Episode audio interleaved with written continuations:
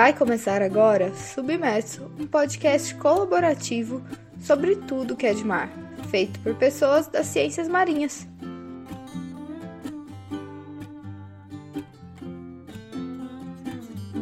Eu sou Mariana Tevinan e este é o Entrevista Vista, a coluna do Oceano para Leigos para o Submerso. Hoje vamos conversar com José Amorim sobre uma das atividades mais antigas da humanidade e que ajuda a alimentar cerca de 40% da população mundial, a pesca.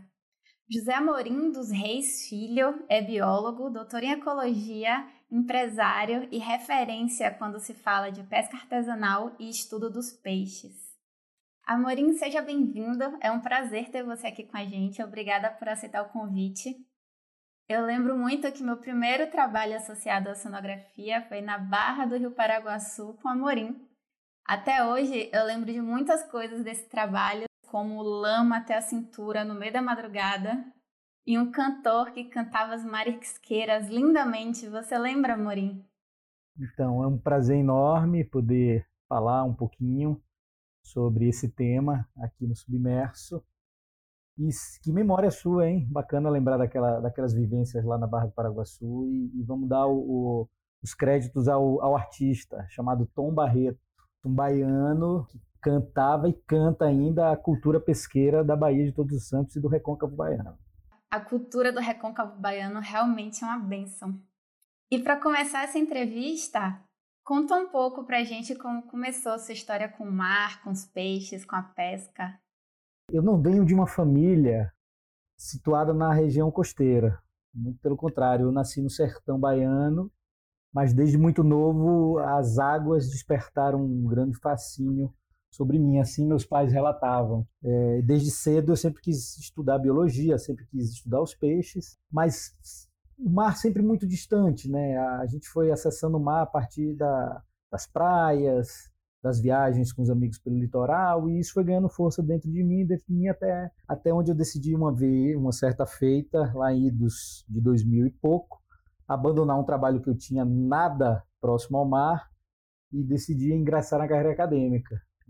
Então, onde eu, onde eu fui fazer mestrado em ecologia e segui um doutorado, com foco principalmente em peixe e do doutorado em diante eu mudei o foco um pouquinho do peixe para a pesca, né? porque eu saí da função de ictiólogo para cientista social voltado para a pesca, né? para o olhar humano, as interrelações, a relação com o pescado, as variações climáticas e tudo mais.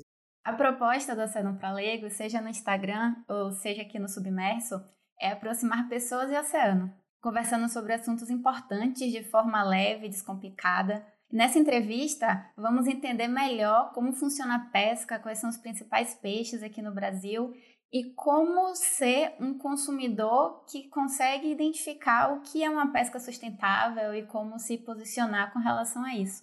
Uma das perguntas que fizeram bem interessantes foi quais são os principais tipos de pesca no litoral do Brasil? Então, olha só, apesar da pergunta parecer bastante simples, mas entender isso necessita de, um, de uma vivência, uma imersão muito grande nos sistemas pesqueiros regionais. Né? A gente tem uma costa imensa, uma variação de hábitats na costa tão imensa quanto ela, e o desenvolvimento das artes pesqueiras, dos tipos de pescas, caminham no mesmo sentido. No norte do Brasil, onde tem um esforço pesqueiro, uma produtividade pesqueira é, gigantesca, só apenas comparada ao sul do Brasil, né? A gente tem aí um hiato no meio da costa brasileira, uma macro-região menos piscosa, envolvendo ali o litoral baiano, parte do litoral nordestino, até iniciar o, o litoral do Espírito Santo. Também apresenta uma frota pesqueira de linha de camarão muito densa.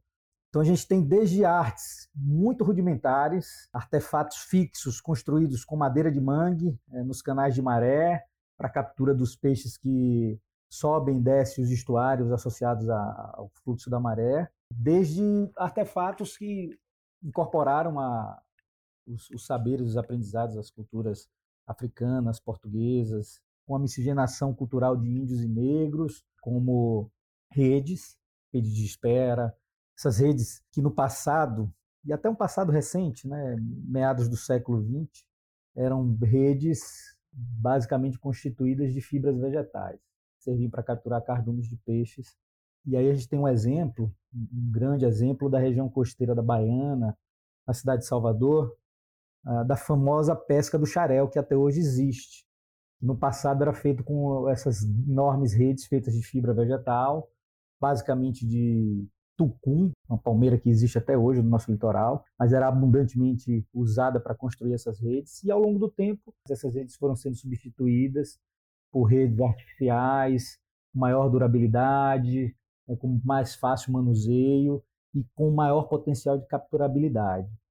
E aí a gente desce mais para o sul do Brasil, onde já tem as grandes traineiras, né? são, embarcações que utilizam redes imensas que cercam, cercam cardumes em mar aberto ou mais próximo da costa, não precisam desembarcar, não precisam encalhar essa rede na, na linha de costa, elas fazem todo o cerco, captura dentro da água.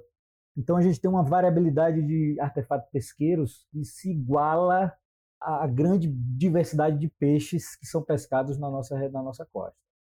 É muito interessante toda essa engenhosidade humana de criar todos esses artefatos né, de, de pesca, da cultura, o quanto que isso se mistura com a cultura marinha. E você vem levantando vários pontos interessantes aí que ainda rendem muita conversa, como essa questão do aprimoramento dos petrechos de pesca com as redes e nylon mais resistente, de mais fácil manejo, mas que ao mesmo tempo aumenta muito a capacidade de pesca e ainda gera vários outros problemas, como a quantidade de lixo no mar, de lixo marinho, de plástico, dos restos de petrechos de pesca e da pesca fantasma também, que antigamente com essas fibras naturais essa ameaça era muito menor. Exatamente. É, é, nesse ponto, Mário, eu costumo dizer, grande parte dos problemas que vivemos na nossa atualidade, inclusive os problemas associados às práticas pesqueiras, à história da pesca artesanal, é uma questão demográfica, associado ao aumento da demanda, ao aumento da necessidade, ao aumento da busca e a oferta, a gente está falando de oferta de sistemas naturais, ela não acompanhou e não acompanha essa demanda, uma demanda humana que muitas vezes ou desconhece né, a capacidade de suporte desses sistemas naturais em ofertar recursos aqui, os recursos pesqueiros, ou negligencia de modo irresponsável é, ou ingênuo algumas vezes, mas que culmina no mesmo cenário preocupante e catastrófico que é a sobreexplotação dos recursos pesqueiros. Eu sou muito, eh, uma das minhas linhas principais é entender a dinâmica da pesca artesanal, né, da pesca tradicional, da pesca de pequena escala. E quando eu comecei a me aprofundar mais, alguns anos atrás, eu, eu formei uma opinião, e aí, aliado às vivências de pesquisa, né, como você falou no início do, dessa conversa, eu também tenho uma, uma, atuação como consultor ambiental, então isso me permitiu e me permite vivenciar diversos cenários pesqueiros ao longo da costa brasileira de uma maneira muito rápida e intensa, e perceber que a pesca artesanal, apesar de guardar ainda eh, objetivos ligados à sustentabilidade, subsistência e a pequena atividade mercantil, ela pode ser tão impactante, tão desastrosa quanto a pesca industrial ou comercial de grande escala. Excepcionalmente, especialmente por é, o aumento na demanda, a, a falta de entendimento de integração dos atores humanos com os sistemas naturais, não diminui ao, ao, passar dos anos a quantidade de pessoas nas comunidades, nos centros urbanos, nos centros consumidores, só aumenta. Então, aumenta também a necessidade por captura desses recursos. E isso, muitas vezes, não é alinhado com as práticas mais é, sustentáveis. Então, assim, a gente vê práticas danosas, práticas é, até em comunidades bem isoladas, em comunidades ainda bem tradicionais, que a, mantém um comércio ainda muito é, é, diminuto ali entre, entre a própria comunidade e outras circunvizinhas, mas ao longo dos anos os sistemas já apresentam sinais, sinais de, de, explotação. E aí, claro, a gente associa isso à poluição, do, do, do destruição dos hábitats, né, assoreamento do estuário, tudo isso compõe o cenário que impacta diretamente na, na manutenção daqueles, daqueles volumes de pesca que existiam no passado. Esse é um ponto muito interessante. O quanto o declínio da quantidade de peixes nesse local seria causado diretamente pela pesca artesanal naquele local ou seria também consequências de estressores muito mais amplos, né, como a sobrepesca no oceano como um todo e questões climáticas? Tem como ponderar o peso de cada uma dessas coisas?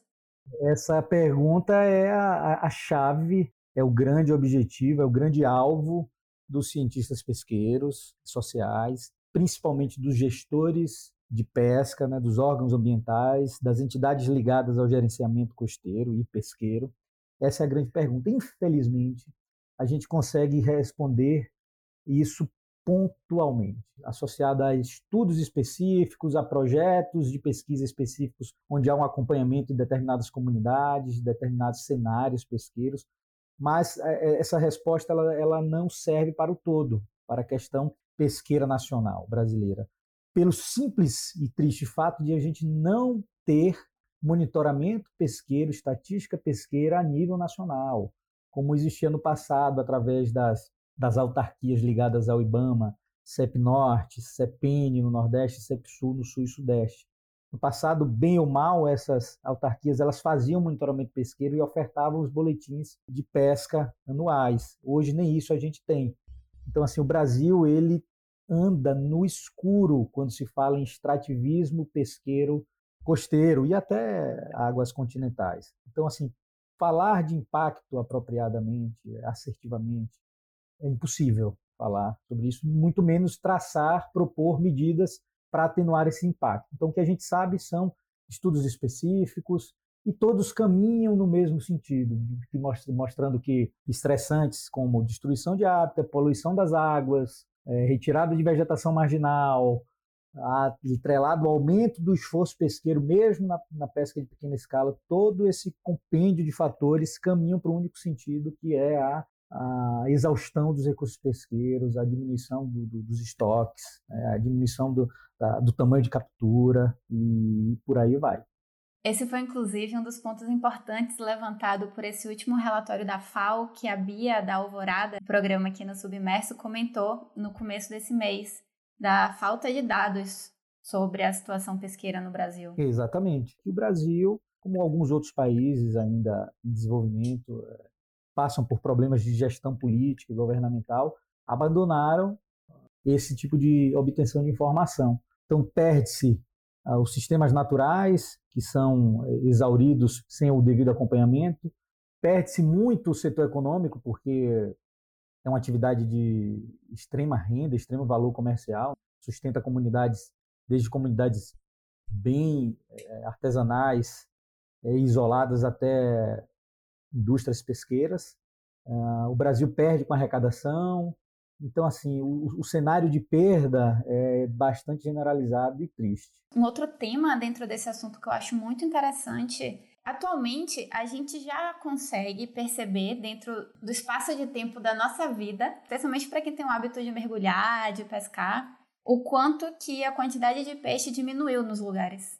Eu mesmo consigo ver de quando eu mergulhava em Igarapuá com 14 anos de idade para hoje em dia a diferença da quantidade de peixes que antes tinha nos recifes e que agora não tem mais. Então, olha só, você tocou num ponto é, bastante importante e crucial no cenário que vivemos sem estatística pesqueira nacional. Surge algo que, dentro da nossa prática de estudo, de atuação científica, já é uma ferramenta muito comum e hoje se transformou na grande vedete, talvez a única solução para a gente acessar essas informações relativas à pesca, que é o conhecimento tradicional. É o conhecimento do pescador, é o conhecimento das comunidades, o conhecimento das marisqueiras, que detém essa informação ao longo de gerações, mantém uma memória muito viva, além da cultura e das práticas, uma memória relacionada à produtividade, a volume de pesca, quanto era pescado, quanto é, o que aumentou, o que diminuiu, onde tem mais peixe, onde tem menos marisco. Esse conhecimento ecológico tradicional relativo à pesca sobrou como única maneira né, de a gente acessar as informações relativas à produtividade pesqueira na nossa, na nossa costa. E é nesse sentido que, particularmente, eu caminho muito ao longo das minhas andanças pelo litoral brasileiro, obtendo essas informações. e reforço, que são informações extremamente valiosas e que podem ser utilizadas a fundo como substrato para tomadas de decisão relacionados à, à gestão pesqueira. É imperativo falar de um exemplo sensacional, e aí entra um pouquinho mais para as águas continentais, lá na Amazônia, na reserva Mamirauá, onde existe uma pesca hoje bastante organizada do pirarucu, em lagos sazonais e alguns lagos perenes da Amazônia Central, onde no passado a pesca do pirarucu um, encontrava-se em declínio muito perigoso e por conta de mecanismos internacionais e, e nacionais de, de, de, auxílio de gestão e educação ambiental, os próprios pescadores, de forma inteiramente participativa, promoveram conhecimento, promoveram debate, promoveram fiscalização, regramento dessa atividade de pesca. E hoje a pesca na reserva de Mamirauá é completamente sustentável, traz um, um rendimento bastante satisfatório para as famílias envolvidas e principalmente garante a continuidade do recurso, que é o pirarucu. Muito, muito interessante. Medir o impacto da pesca há três gerações atrás é, uma, é um impacto muito maior do que a gente consegue dimensionar em uma vida, né? Isso é chamado de síndrome da linha de base. Fazendo uma tradução imediata do termo em inglês, shift baseline, é onde se busca avaliar justamente essa percepção, essa alteração da percepção ao longo das gerações. E a grande maioria dos estudos feitos na nossa costa mostram, caminham nesse sentido, de que, de fato, né, nenhum estoque avaliado, né, onde existe informação disponível, ele se manteve ainda sustentável. Não, eles estão todos em declínio, estão todos no limiar de sobreexplotação, muitos já estão bastante exauridos, a exemplo da da pesca de algumas espécies de tubarão no Nordeste, algumas espécies que apresentam risco de status de conservação é, bem ameaçados, até algumas espécies já não são vistas em determinadas regiões, e eram espécies muito interessantes para a pesca. E aí a gente tem uma espécie bandeira, que é o mero, que era alvo de pesca, ainda é, infelizmente, bastante pescada, mas hoje já apresenta um outro contexto, né? um contexto de, de vamos dizer, um contexto de recuperação das suas populações, mas um contexto de educação muito forte, de sensibilização muito forte ao longo do litoral. Mas que ainda precisa continuar bastante até que as populações possam pensar em se recuperar um pouco. Mari, a grande questão é que assim, o consumo de peixe selvagem, né, da captura vinda do pescador, não só do peixe, né, mas dos recursos marinhos de modo geral, crustáceos, moluscos, eles estão o entendimento relacionado ao impacto da captura ou não, ele está muito distante do consumidor, esse entendimento, essa sensibilização.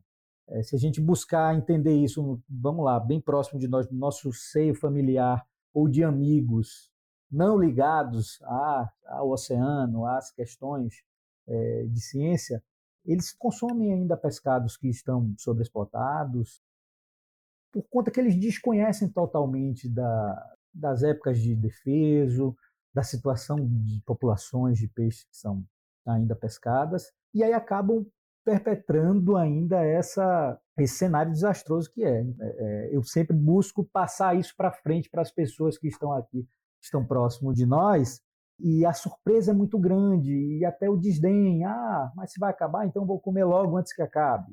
Então, assim, enquanto é, é, aquele velho problema, vai existir captura, vai existir oferta, enquanto existir demanda. Né? Então, a, se a gente conseguir trazer sensibilização, informação e educação para o consumidor, né, o consumidor consciente, a coisa vai mudar. Vai demorar, mas vai mudar. A gente não sabe se vai ter tempo suficiente para o ambiente, para os recursos suportarem essa talvez possível mudança. Como é que a gente pode ajudar a esclarecer um pouco essas questões e orientar um pouco as pessoas que têm essa vontade de mudar suas atitudes?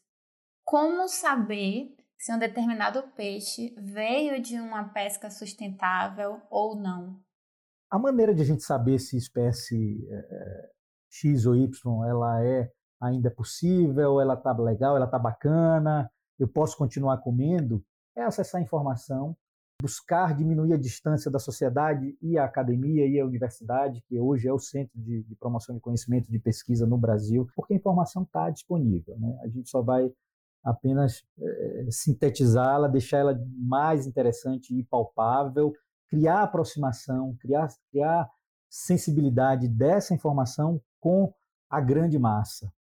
A gente já sabe que a grande mídia ela não está interessada e não é pauta de interesse esses assuntos ligados à sustentabilidade, de modo geral. Ainda é muito resumido, muito enxuto essa pauta para a grande mídia, escrita e televisada. Então, o caminho é a disseminação pelas redes sociais na palma da mão. E hoje, assim, os meios digitais facilitam muito, fazem com que a gente não precisa ir dentro da universidade, mas busca pesquisador A, B, C ou D, manda um e-mail para o cara, entre em contato, esse uma absoluta certeza que esse pesquisador não vai se furtar a passar uma orientação mais segura. Muitas vezes nós, ligados à parte da ciência pesqueira com cunho social, a gente quer isso mesmo, a interação com a comunidade.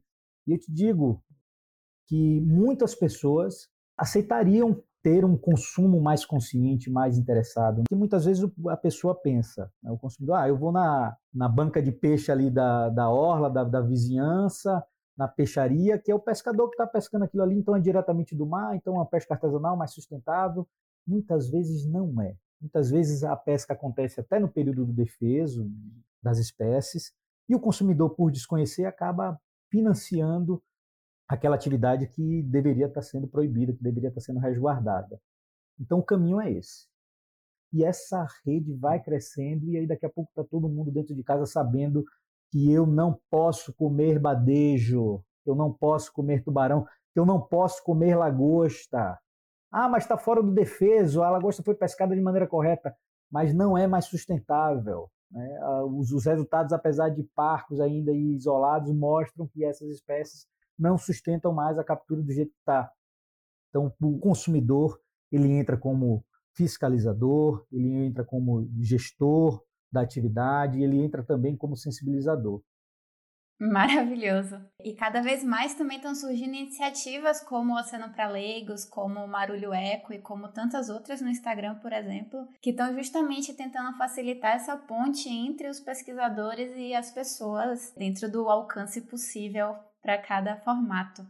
Um outro lado dessa mesma conversa são algumas espécies que são especialmente prejudiciais, como por exemplo o dano associado à pesca do camarão de desperdício de quilos e quilos de outros peixes, de destruição dos ambientes submarinos. Tem outras espécies além do camarão que sejam assim especialmente danosas o camarão ele caminha é, de forma danosa, infelizmente, nas suas duas grandes modalidades na nossa costa, né, no nosso país. Camarão de cassinicultura, apesar de ele ser criado confinado, ele destruiu o manguezal, ele destruiu a picum, ele destruiu o estuário para a construção dos seus tanques. Né? Então, estou destruindo um ecossistema extremamente importante, estratégico não só para as espécies, mas para a sustentação de linha de costa, para a manutenção de biodiversidade, que é o manguezal e os seus outros sistemas associados. Ah, e aí, quando a gente parte para o camarão do mar, né, popularmente conhecido camarão do mar, capturado através do, do, dos grandes barcos de arrasto, é estimado que para cada 10 quilos de camarão capturado com arrasto, 500 quilos de peixe e outros crustáceos de não interesse comercial são descartados então, assim, a gente está vendo literalmente a nossa diversidade marinha e volume de biomassa de peixe, em especial, ser enxotada com vés afora, né? porque esses animais já sobem prensados, muitas vezes mortos, sem a menor condição de ser devolvido com vida ao ambiente marinho. Nesse sentido, a gente tem espécies que são amplamente consumidas por todos e que trazem efeitos colaterais tão danosos quanto. São os atuns, os atuns e afins, albacoras, na costa brasileira, principalmente pescados através de grandes espiéis de superfície. E as superfícies são ah, linhas com que muitas vezes até dezenas de quilômetros e milhares de anzóis atados ao longo dessa linha, chamado espinhel ou long line, para capturar atuns, eh, espadartes, né, são peixes de bico, popularmente conhecido como agulhão, é o peixe-espada. E junto com isso vem uma outra uma série de espécies até tartarugas, aves marinhas, tubarões principalmente, e outras espécies oceânicas pelágicas, como cavalas, é, dourados, não são o alvo principal. Então, de novo, consumir atum, consumir aquela latinha de atum que a gente compra ali no mercado para fazer a pizza ou colocar na salada, ou até ir na peixaria comprar o filé de atum, significa estar tá compactuando com esse essa pesca acessória extremamente danosa de uma parcela muito grande de espécies e espécies essas que hoje estão muito ameaçadas. Então, é, essas, basicamente são essas: camarões, é, atuns, agulhões, são essas espécies que trazem esse legado é, ruim de capturar outras espécies que não são de interesse. A aquicultura seria uma solução sustentável para a pesca? Como é esse outro lado da moeda? A aquicultura seria não. A aquicultura é a saída mais honrosa para esse cenário de explotação, esse cenário de eh, exaustão pesqueira que a gente vive. O mundo precisa de proteína animal, a dieta do ser humano ela baseia-se muito no consumo de, de animais, os estoques pesqueiros não sustentam mais eh, localmente, regionalmente, o que dirá globalmente, essa demanda por recursos.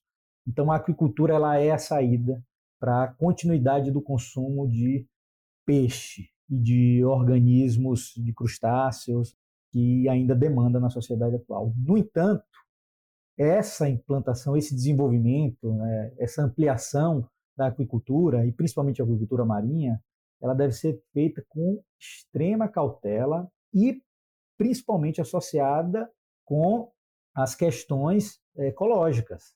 Então, a gente está falando de produção confinada ou semi-confinada de organismos marinhos que precisarão de insumos rações, essas rações muitas vezes são recheadas de produtos químicos, de antibióticos, e isso não é totalmente consumido pelos organismos-alvo, isso acaba indo para o ambiente costeiro, e o impacto dessa adição de componentes nutricionais, xenobióticos na fauna selvagem, isso eh, não é mensurado, mas estudos mostram que podem trazer um impacto muito severo de contaminação, de desestruturação de relações ecológicas. Então, o desenvolvimento da agricultura, especialmente marinha, ela tem que andar extremamente de mãos dadas com a preservação e manutenção dos processos ecológicos.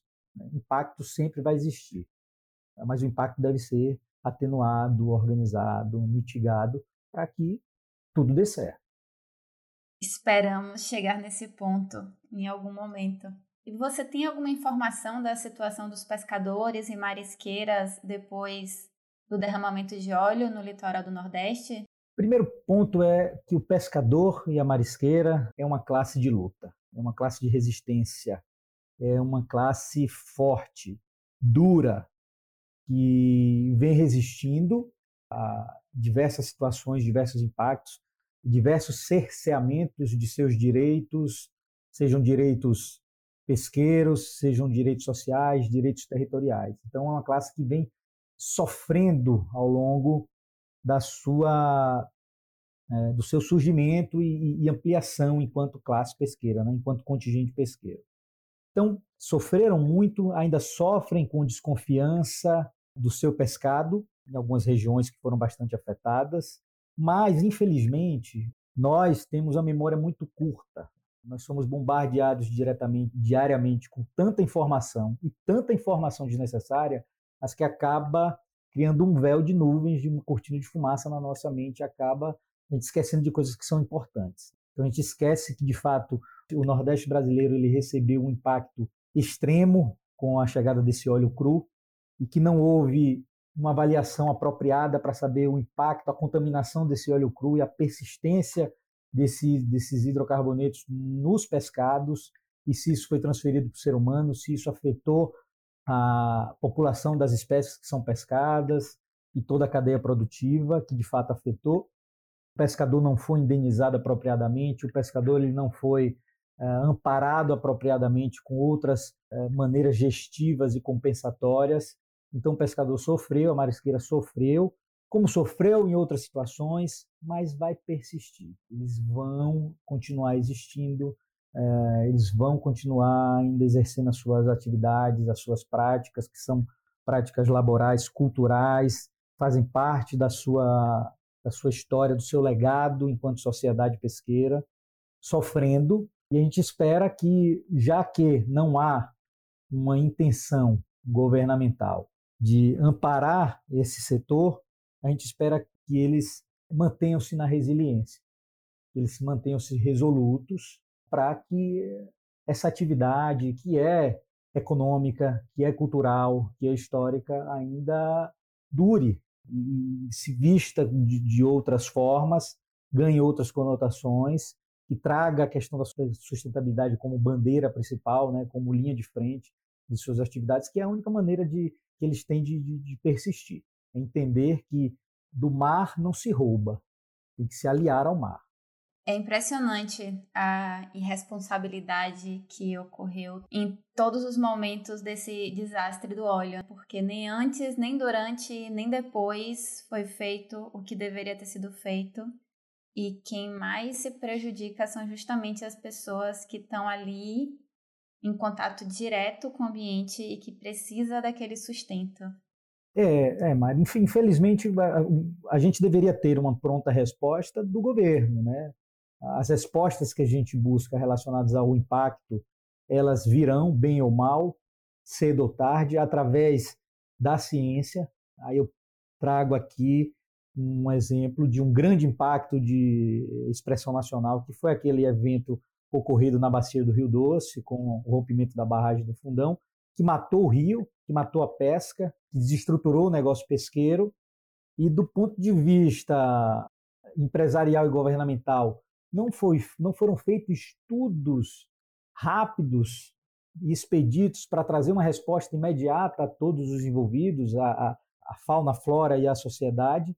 E essas respostas em termos, em termos de estudos científicos muito bem feitos estão vindo, estão surgindo mais quatro, cinco anos depois, porque a gente bem sabe que a, os estudos eles levam tempo. A produzir uma vacina não é do dia para outro. Então, quatro, cinco anos depois saem grandes estudos, estudos muito robustos e, e elusivos em mostrar a magnitude do impacto da lama do Rio Doce na fauna, na flora e na sociedade.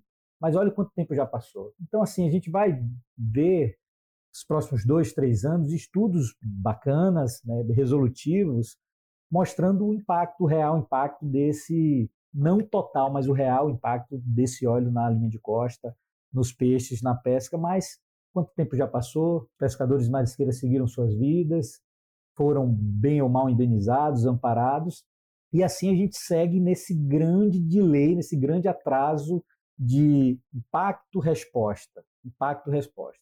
Eu me, me recordo no, no, início da minha vida acadêmica mais intensa, eu focar, meu foco era muito em avaliação de impacto ambiental, impacto de sedimentação na, na cadeia produtiva da pesca, é, impacto de contaminantes.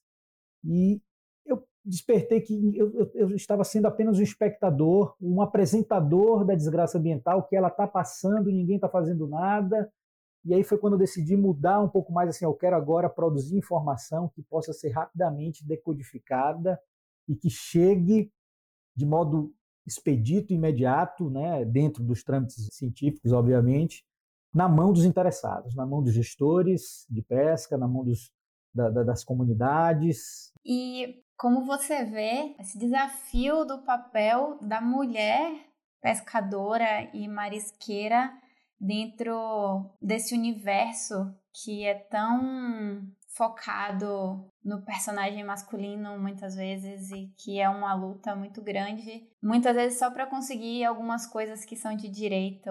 Eu vou começar essa minha observação final relatando de primeira mão um macro resultado de um estudo que eu fiz e está para sair. Durante os muitos monitoramentos pesqueiros que eu participei, eu comecei a observar como a marisqueira, existe mulher também que é pescadora, né? no sentido da palavra, que faz a atividade de pesca que o homem faz, que é embarcar, lançar rede, lançar anzol, lançar armadilha para captura de siri. Mas, de um modo geral, principalmente na costa nordestina, a mulher se ocupa da atividade de mariscagem. E algo começou a me, ressaltar os olhos analisar do ponto de vista quantitativo e econômico os resultados da atividade pesqueira do homem e da mulher marisqueira, né, dentro de um cenário estuarino, né, para ficar mais fácil o entendimento. O que eu quis dizer com esse estudo foi mostrar que a atividade associada ao homem, a atividade embarcada, com o lançamento das redes, ela tem um custo muito maior e esse custo muitas vezes não paga, não é pago pelo resultado advindo da pesca. Exemplo: para um determinado grupo de pescadores capturar peixe, eles precisam de uma embarcação, de motor, do combustível, de quatro, cinco pescadores, de um aviamento pesqueiro de um pano de rede muito grande, e tudo isso tem um custo. E muitas vezes o produto pescado não paga nem o custo dessa, uh, dessa operacionalização. Já a mulher, ela é, a, ela é o seu artefato de pesca, ela é a sua tripulação, ela é a sua embarcação residindo em um único indivíduo, em um único ser. Então a mulher pega a sua panela, o seu saco, a sua ferramenta de mariscar sozinha e vai até a maré e fica ali horas e horas e horas mariscando, obtendo marisco e retorna para casa, trata aquilo ali, beneficia e gera seu produto de renda. Então a, a marisqueira, eu fiz uma análise do ponto de vista de valoração econômica e de cadeia produtiva, de fato. E esse fato, o fato dessa individualidade, da independência da mulher marisqueira, acaba trazendo mais rendimentos em reais, né, em, em, em recurso financeiro, do que aquela atividade do homem associada. A mensagem final é que, em épocas de baixa oferta de peixes, né, para essa prática pesqueira dos homens, os homens deveriam atuar como marisqueiras, eles poderiam manter o mesmo benefício, o mesmo rendimento. Então, a atividade de, de mariscagem da mulher, além de trazer, é, em determinadas situações, maior rendimento financeiro, ela traz a independência da mulher, ela traz a, a, o cenário onde ela não depende do homem, ela não depende do, da figura masculina para se manter, para manter o seu lar. Então, a gente está falando de questões de soberania, né, de independência. Mesmo essas mulheres que não atuam na parte de mariscagem, elas atuam na cadeia pesqueira como tecedoras de rede, tecedoras, é, mantenedoras de artefatos de, de captura para siri, de covos, de armadilhas. Então, existe uma dependência muito grande da mulher dentro desse, desse cenário pesqueiro, principalmente o artesanal. E ainda mais em tempos de quarentena, onde a obtenção dos viveres, das necessidades básicas são cada vez mais urgentes, a mulher marisqueira ela ressai como uma uma vitoriosa. Ela reafirma o seu papel dentro da sociedade, como dizendo assim: eu não preciso de ninguém, eu não preciso da figura masculina. Eu consigo meu alimento, eu consigo minha renda, eu consigo sustentar o meu lar. Amor, eu quero muito agradecer. Eu adorei a conversa, foi muito enriquecedora. Eu que agradeço, Mari. Eu que agradeço enormemente a, a, o convite. É sempre uma grande satisfação e, além de satisfação e prazer, é um dever de nós pesquisadores em levar essas informações e que isso se torne cada vez mais comum nas nossas discussões triviais de bar, de família, de almoço, de dentro de casa, trazer a discussão de que de onde é que vem isso aqui que eu estou comendo. Né? Da mesma maneira que eu me importo em, com a minha horta orgânica, de vamos, vamos nos importar com o peixe, vamos buscar o selo do peixe orgânico. Maravilhoso. Espero que todos que estão nos ouvindo tenham gostado tanto quanto eu. E até a próxima.